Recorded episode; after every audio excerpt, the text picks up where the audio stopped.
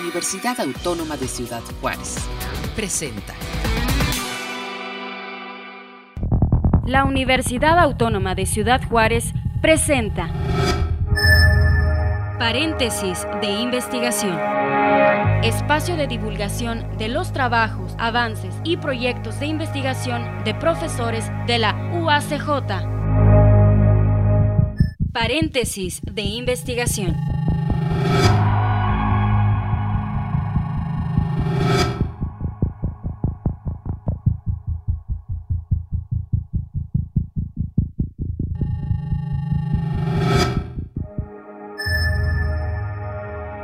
Amigos, ¿qué tal? Bienvenidos. Qué bueno que se encuentran nuevamente con nosotros en este paréntesis de investigación. Y el día de hoy pues vamos a estar hablando de temas muy interesantes porque están involucradas pues la alimentación, la química y muchos de estos temas los vamos a estar abordando el día de hoy con la doctora Nina del Rocío Martínez Ruiz. Ella es profesora investigadora en el Instituto de Ciencias Biomédicas y está aquí con nosotros. Le damos la bienvenida. ¿Qué tal? Gracias por acompañarnos, doctora. Gracias por la invitación.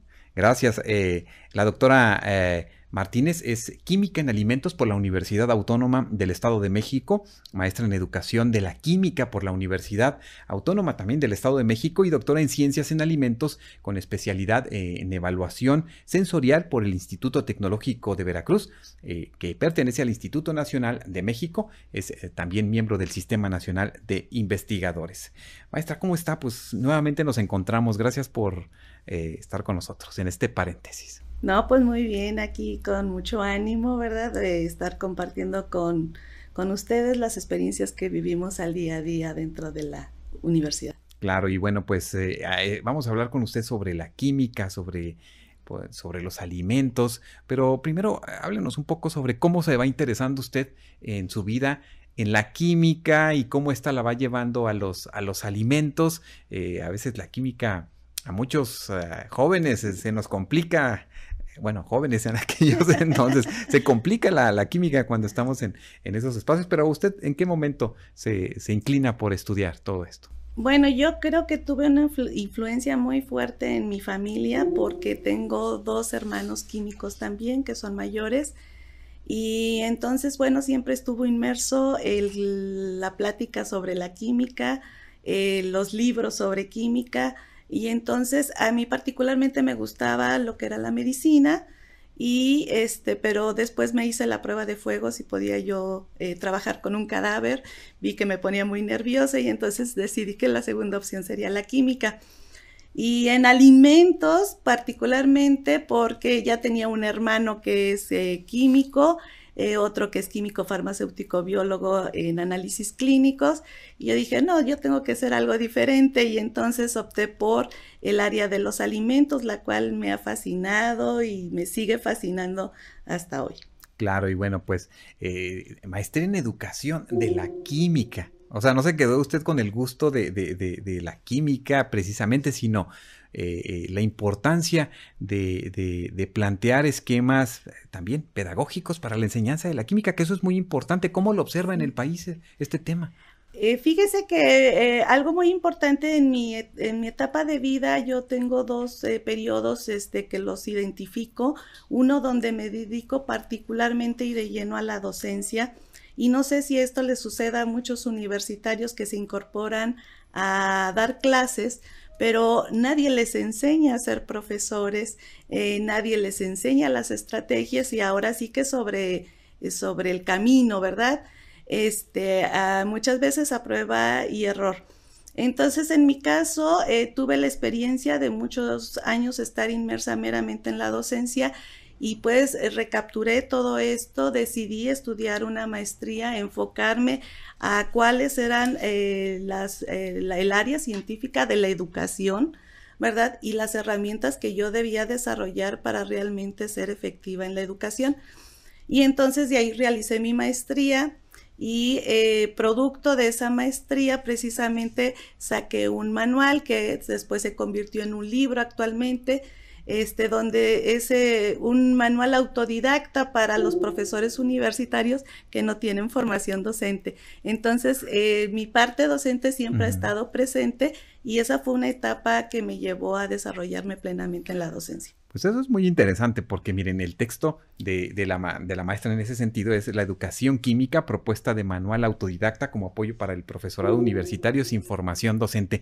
Porque cuánto puede influir eh, precisamente la pedagogía, la enseñanza de un docente para que un estudiante permanezca en estas áreas, eh, se enamore de estas áreas y quiera continuar en ese camino.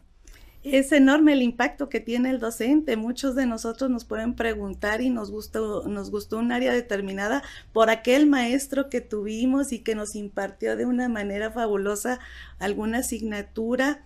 Eh, podemos también tener este, eventos catastróficos. Eh, a veces eh, nuestros estudiantes dicen, es que la persona sabe muchísimo, ¿verdad? Pero no sabe enseñar. Entonces es trascendental que cuando estamos inmersos en una institución de educación, este, en este caso de educación superior, pues nos preocupemos siempre por alimentar esta parte de ser buenos profesores, ¿verdad? No nada más es tener conocimiento, sino saberlo impartir. Y en el tema, adentrándonos un poco al tema ya que usted maneja dentro de sus líneas de investigación, eh, eh, doctora Martínez, eh, la química y evaluación sensorial de, las, de los alimentos. ¿De qué estamos hablando cuando hablamos, por ejemplo, al menos de esta primera línea de investigación que usted tiene? Bueno, en, cuestión de la química, pues sabemos que un alimento está conformado por un sinnúmero de macromoléculas y de este, micronutrientes, ¿verdad? Que están interaccionando, que le dan forma y que le dan las características a ese alimento. Entonces, la misión del químico en alimentos es precisamente estudiar todas estas estructuras este, que se dan dentro del alimento y en el transcurso de la alimentación, su impacto en la alimentación. Eh, en cuestión de las propiedades sensoriales, porque no nos comemos un alimento si no nos gusta. Entonces, el impacto que tiene el alimento sobre el consumidor para preferir, para que le agrade un alimento, debe ser una cosa de primer orden. Puede ser eh, precisamente en el campo de alimentos funcionales, ha habido muchas propuestas de alimentos que pueden ser muy benéficos a la salud, pero sin embargo eh, las características sensoriales no son buenas y entonces el consumidor lo rechaza y por lo tanto ese alimento no se consume. Entonces van muy de la mano que cuando diseñamos un alimento no solamente nos fijamos en la interacción que tiene para que tenga buenas características el alimento, sino para que además guste ah, y esto lleve a que sea consumido. Claro, y en ese sentido, por ejemplo, ¿cuál es el papel de la industria alimentaria? Porque estamos observando que para que un alimento eh, pueda ser aceptado, por así decir, generan ciertas modificaciones o anexan ciertos elementos para que pueda ser grato, agradable, sobre todo cuando tenemos eh, preocupación porque los niños o los adolescentes coman muy bien. Sí, aquí es muy importante ver el papel que tiene la industria en que no solamente se fije en una cuestión de mercadotecnia cuando está eh, lanzando un alimento, eh, sino que ese alimento eh, realmente reúna los principios nutrimentales de aporte a la población y de que reúna las características sensoriales. tenemos ahorita un problema, ¿verdad?, que se ha venido desarrollando con los años, que es precisamente estos alimentos ultraprocesados, donde eh, se utilizan una gran, una gran, cantidad de aditivos, eh, tienen gran contenido de azúcares, de grasas saturadas. Entonces el alimento pues lo hacen apetecible a tal grado de que puede ser cuasi adictivo, ¿verdad? Sin embargo, el problema que estamos teniendo es que estos alimentos tienen un bajo aporte nutrimental, y entonces lo que están ocasionando o están muy fuertemente ya correlacionados, han, mencionado los estudios, es que eh, se ha desarrollado obesidad, se ha desarrollado hipertensión arterial, eh, diabetes, muy paralelo al crecimiento del consumo de este tipo de alimentos. Entonces aquí es importante hacer un llamado a la industria alimentaria para que vuelva a ver a estos alimentos en principio que sean más nutritivos, en principio que sean más saludables, ¿verdad? Este, y eh, eh, dejar estos alimentos que a veces los llamamos de calorías vacías, ¿no? ¿Qué observan ustedes precisamente ya en el análisis, en el estudio de estos productos en los laboratorios? ¿Qué elementos están ingresando eh, con mayor fuerza, más calorías, más elementos que no necesita el cuerpo, que no necesita el ser humano pero que están ahí y que de alguna u otra manera a través de la mercadotecnia, de la publicidad, hace, eh, pues, eh, eh, se crea esta necesidad en las personas. Sí, ahorita la actividad que tenemos actualmente nos hace ir hacia comidas rápidas, alimentos ya preparados y precisamente estos alimentos lo que hace la industria es eh, poner estabilizantes, poner emulsificantes, de tal manera que tengan una gran vida de anaquel, es decir, que duren mucho tiempo este, y que sean fáciles para el consumidor. Entonces se está olvidando esta parte de lo que sería la dieta tradicional de preparar los alimentos en casa y que muchas veces por tiempo ya no se está haciendo, pero se está abusando del consumo de alimentos ultraprocesados y entonces es donde estamos teniendo graves consecuencias, sobre todo en la dieta occidental. Entonces aquí sí es importante tanto hacer conciencia por el público, ¿verdad? En cuestión de la alimentación y cómo enseñamos a nuestros hijos este, eh, una buena alimentación, el, hecho de que retomemos las prácticas antiguas de preparar esos alimentos donde llevan menos aditivos es benéfico para la salud, ¿verdad? Y eh, eh, usar estos alimentos o comidas rápidas no de uso frecuente o de uso común, sino esporádicamente. Entonces, pues también la industria tiene que poner su granito de arena en cuestión de eh, tratar de ver que estos alimentos, eh, por esta mercadotecnia, esta publicidad que empuja muy fuertemente, eh, sean siempre alimentos que puedan ser más nutritivos y más saludables. Y que indudablemente, bueno, pues una, un buen conocimiento de estos temas de, de toda la sociedad es fundamental, ¿verdad? Para ir, ir eliminando esto y en verdad regresar a a estos alimentos bases, a estos alimentos básicos que eh, pueden tener pues más eh, elementos nutricionales que estos que acabamos de mencionar. Así es.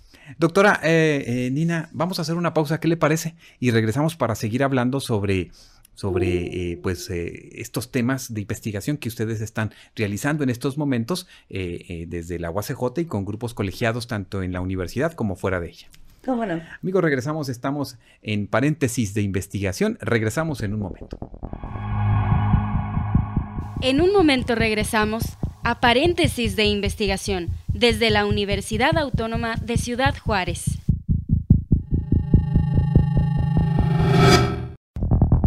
Estás escuchando el espacio de divulgación de los trabajos, avances y proyectos de investigación de profesores de la UACJ.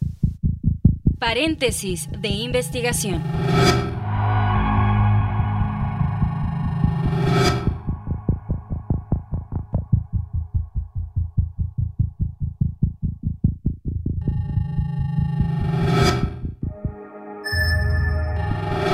Amigos, regresamos a paréntesis de investigación. Estamos hablando con la doctora Nina del Rocío Martínez, profesora investigadora en el Instituto de Ciencias Biomédicas.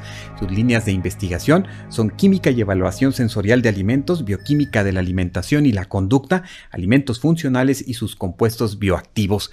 Y bueno, pues eh, eh, precisamente eh, cómo, cómo se plantean las temáticas de investigación, doctora Nina, para hablar de determinados temas. Observo que, tiene investigaciones, por ejemplo, denominadas, por ejemplo, la de perfil sensorial y fisicoquímico del queso de Chihuahua, eh, consideraciones eh, de las preferencias de los consumidores. Hábleme sobre ese trabajo de investigación, qué fue lo que realizaron ahí y qué querían encontrar, cuál era el objetivo. Bueno, que muchas veces se plantean eh, los estándares o las normas en función fijar determinados parámetros y no se toma en cuenta lo que dice el consumidor. Eh, particularmente estuve eh, colaborando en una comisión para lo que fue la norma del queso Chihuahua, este, para fijar los estándares de producción porque tenemos mucha variabilidad en el estado y a nivel nacional que también se produce el queso Chihuahua. Entonces aquí eh, a veces hay un estira y afloje porque la industria que también está produciendo este queso pues quiere fijar estándares o reglas ¿verdad? Eh, conforme le conviene al producto que está haciendo, que no necesariamente van de la mano con el producto original que se ha hecho aquí en Chihuahua. Entonces, este, nos dimos a la tarea de ver, el, de analizar el queso que se produce aquí dentro de la entidad y este y ver cuáles eran las preferencias del consumidor en cuanto a esos quesos porque insisto hay mucha variabilidad de proceso de materia prima y esto le imparte diferentes características a los quesos. Por eso no hay un queso único entonces, este, eh, con, con, este trabajo, los consumidores probaron esos diferentes quesos Chihuahua y ellos emitieron su, eh, su agrado, ¿verdad? Y entonces resultaron que tenía agrado por diferentes, este, por ciertos tipos de queso. Y entonces eso nos llevó a ver la composición del queso y poder eh, dar recomendación de los parámetros que podían fijarse para el queso Chihuahua. Por ejemplo, dentro de la norma oficial, que se estableció para queso chihuahua, no se consideraba la grasa, el contenido de grasa más que en un mínimo. Y en este trabajo resultó que eh, un gran contenido de grasa molestaba al consumidor. Entonces quería decir que había que poner un límite máximo al contenido de grasa que tenía el queso. ¿Cómo se fijan estas normas eh, precisamente? ¿En qué, momento se, plantean que esta, esta norma tiene que regir eh, la producción de alimentos en el país y se tiene que, se tiene que seguir? Porque si no, estamos hablando después de sanciones. Así es, bueno, se trata de, que eh, los quesos que se produzcan estén dentro de estos parámetros y poder homogenizar una producción del queso. Entonces aquí pues se formó una comisión con este, distinguidos universitarios y de centros de investigación del país y entonces este, se fueron analizando las características del queso chihuahua, las diferentes composiciones que presentaron y se empezaron a sugerir los límites en que podía trabajarse. También estuvo inmersa la industria, ¿verdad? También ellos aportaron y este y, los, y entonces empiezan a fijar cuánto humedad debe de tener un queso de ese tipo, cuánto contenido de proteína, cuánto contenido de grasa, y se empiezan a establecer para que todo aquel que produzca queso chihuahua esté dentro de esos límites y pueda llamarse queso chihuahua, ¿verdad? Correcto. Aunque no hay denominación de origen. ¿Cómo se selecciona esa muestra? Porque al final de cuentas la gente tiene que probar, tiene que dar su, percepción de lo que está eh, este, degustando. Eh, y al último, ¿cómo se sistematiza esto para lograr encontrar pues esos resultados, esas consideraciones finales o conclusiones? Bueno, eh, nosotros manejamos dentro del proceso de investigación lo que son los criterios de exclusión. Entonces, por ejemplo, para poder establecer primero las muestras de queso, pues se estableció como criterio que fueran eh, muestras producidas dentro del estado de Chihuahua, que fueran de amplia distribución, eh, es decir, eh, su consumo también fuera amplio, que se encontraran fácilmente dentro de los, del estado y entonces de ahí se seleccionaron 10 marcas. Eh, dentro de los consumidores fueron pruebas de consumidor, entonces es de manera aleatoria. El único criterio de exclusión eh, o, de inclusión, mejor dicho, el único criterio fue que consumieran el queso chihuahua. Hay personas que no les gusta el queso, entonces no le voy a preguntar este, si le gusta ese queso chihuahua o no. Entonces el único criterio de exclusión fue el que no le gustara el queso, ¿verdad? O no consumiera queso. Eh, por ejemplo, usted precisamente en el 2016 eh, fue reconocida con el premio eh, en investigación nutricional 2016, que precisamente habla sobre pues, la percepción oral de, de, grasas. Háblenos un poco sobre, sobre esto y cómo estamos, porque estamos en una etapa o en una época donde inclusive pues se sataniza todo lo que tenga que ver con la grasa y no necesariamente tenemos que excluirla de nuestra alimentación. Este, no, no, no, este, no podemos ni debemos excluir la grasa de nuestra alimentación, ¿verdad? Es un componente básico dentro de la bioquímica de nuestro organismo y es esencial para que se formen este, estructuras como las membranas celulares, entonces no podemos excluirla. En, el, en ese trabajo que realicé, precisamente uniendo la parte sensorial, eh, una rama que es la psicofísica, este, pues eh, estudiamos cómo eh, los, el humano puede percibir la grasa eh, de manera oral. Pero aquí el distintivo es que hasta hace pocos años se, se consideraba que la grasa únicamente la percibimos por la textura de manera gustativa. Y entonces, este, pero se empezó a ver que había un proceso bioquímico, ¿verdad? Un proceso que le llamamos de transducción, en donde se dan una serie de reacciones este, químicas en nuestro organismo, particularmente en nuestras células gustativas, y son las que mandan la señal al cerebro para decirle lo que está llegando. Entonces, en el caso de la, de la grasa, se empezó, eh, empezaron algunos trabajos a ver que los animalitos, las ratas respondían cuando se les daba la grasa y había una señalización. Entonces, aquí lo hicimos en humanos, fue el primer trabajo en México hecho en humanos y eso nos valió para el premio, en donde fuimos capaces de detectar la grasa, pudimos ver que había gente que detecta eh, muy bien la grasa, gente que no la detecta y cómo esto se ligaba con el consumo de alimentos ricos en grasa. Y eh, al final vimos que las personas que tenían mayor sensibilidad para percibir el, que se perfila como el sexto sabor básico, que es el graso, este, consumían menos comida rápida, este, menos alimentos grasosos en comparación con las personas que tenían baja percepción sensorial. Bueno, pues interesante y además es un tema muy, muy amplio. Aquí la, doctora nos da un panorama muy general porque quiero que nos hable del de, trabajo que está desarrollando precisamente con un par en Yucatán relacionado precisamente con una semilla del sureste eh, de México que utilizaban las culturas prehispánicas. Ah, muy bien. Este sí, es un trabajo en donde yo eh, estoy trabajando con el doctor Alfonso Larque Saavedra. Él es un distinguido científico del Centro de Investigación Científica de Yucatán, el CICI este, y es una persona eh, muy encomiable en la labor que está haciendo. Entonces él fue quien me presentó al Ramón. Es uno de los 50 nombres que tiene el árbol, que es, de Brosimum alicastrum. No es, no es Don Ramón, ¿verdad? No, es Don Ramón, es Ramón o Joche, tiene muchísimos nombres. Este árbol es endémico de México y se está desde Tamaulipas y Sinaloa hacia el sureste mexicano, en Centroamérica, y en el norte de Sudamérica.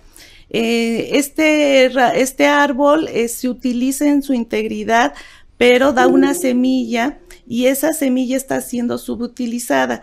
Y ya desde 1975 la Academia Americana de Ciencias lo tipificó como un eh, producto de un em, amplio valor nutricional y económico.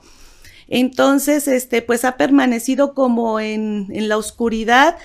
Eh, le, le, llaman Ramón porque a los animales les gusta mucho comerlo y ramonean de los, de los árboles y por eso es el nombre de Ramón. Sin embargo, nosotros ya al hacer los estudios este, nutrimentales de la semilla, nos percatamos que tiene unas características muy importantes y algunos trabajos que se han hecho sobre el Ramón han reportado también estas este, características. Nutrimentalmente tiene muchos atributos, tiene mucha proteína, hasta un 13%, tiene 15% de fibra dietaria, lo cual es buenísimo. Es eh, muy bueno con micronutrientes en minerales, es una buena fuente de potasio, de hierro, de zinc. ¿verdad? Este, y dentro del reino vegetal tiene 19 aminoácidos de los 20 entonces tiene proteínas de muy buena calidad. ¿En qué, qué se usa, por ejemplo? ¿En qué lo, usan las, eh, las comunidades indígenas? ¿Qué, qué, ¿Qué, elaboran con él? ¿Qué hacen con él? Pues hacen eh, de manera empírica, hacen tamales, hacen galletas, algunos productos de panificación, eh, tortilla y este y es la manera en cómo ellos se lo, lo están consumiendo. Anteriormente los mayas lo consumían es y está tipificado como inocuo la semilla y entonces, este, de esta manera es como ellos se lo acostumbran consumir, pero no se conocía mucho, ¿verdad?, sobre el Ramón. De hecho, tienen patentes, doctora. Ustedes ya generaron, están en proceso de patente para. Hicimos la solicitud de tres patentes. Hemos, eh, esto está relacionado con el desarrollo de tres productos. Uno que es una bebida para, este, perdón, una masa para tortilla eh, ya incorporamos, logramos sustituir el 25% del maíz, porque importamos muchísimo maíz, y entonces lo sustituimos con harina de ramón, y este, y entonces eh, hicimos, eh, solicitamos la patente de esta, fue bien calificado el producto. hemos hecho una bebida para jóvenes escolares y para este, adolescentes eh, que recibió muy buena aceptación en las pruebas sensoriales y le hicimos pruebas de glicemia y entonces eh, nos dio una normoglicemia, lo cual es muy importante porque entonces eh, no es un producto que agreda o que eleve la glicemia como puede ser un jugo procesado, como puede ser un refresco, ¿no? Y el tercer producto que acabamos de meter es un este, alimento que hemos diseñado para el adulto mayor con presarcopenia esto en, el afán de que este tipo de adulto, eh, sus características metabólicas, fisiológicas cambian con la edad.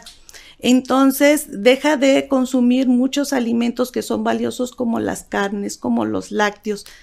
Y entonces necesita un consumo muy importante de proteína. Estamos hablando de 25 a 30 gramos por comida lo cual es muy, muy difícil de hacer dado esta eh, selección de alimentos que ellos hacen por sus características metabólicas. Claro, pues me parece bien, bien interesante el desarrollo y pienso que van a ir ampliando el esquema de, este trabajo de investigación. Doctora, pues eh, en este paréntesis eh, hemos concluido, doctora, Hemos, eh, vamos a cerrar este, este paréntesis, no sin antes, pues, que dé usted un mensaje a los estudiantes que se están animando a estudiar, a involucrarse en la química, en el mundo del alimento pues el mensaje que les daría sería que eh, incursionaran en la parte de investigación, que es una parte muy interesante, son retos día con día, es el aportar el granito de arena en el conocimiento, entonces que la investigación es un proceso interesante, es toda una carrera y que eh, tiene muchas, este, mm, pues muchos gratos momentos eh, personales el poder ir haciendo estos logros en investigación. Claro, pues doctora Anina del Rocío Martínez, eh, profesora investigadora ahí en el Instituto de Ciencias Biomédicas, muchas gracias por acompañarnos en este paréntesis. Gracias Armando por la invitación. Gracias, con esto concluimos el espacio del día de hoy. Eh, les esperamos en nuestro próximo encuentro. Este fue un programa de la Dirección General de Comunicación Universitaria de la Universidad Autónoma de Ciudad Juárez.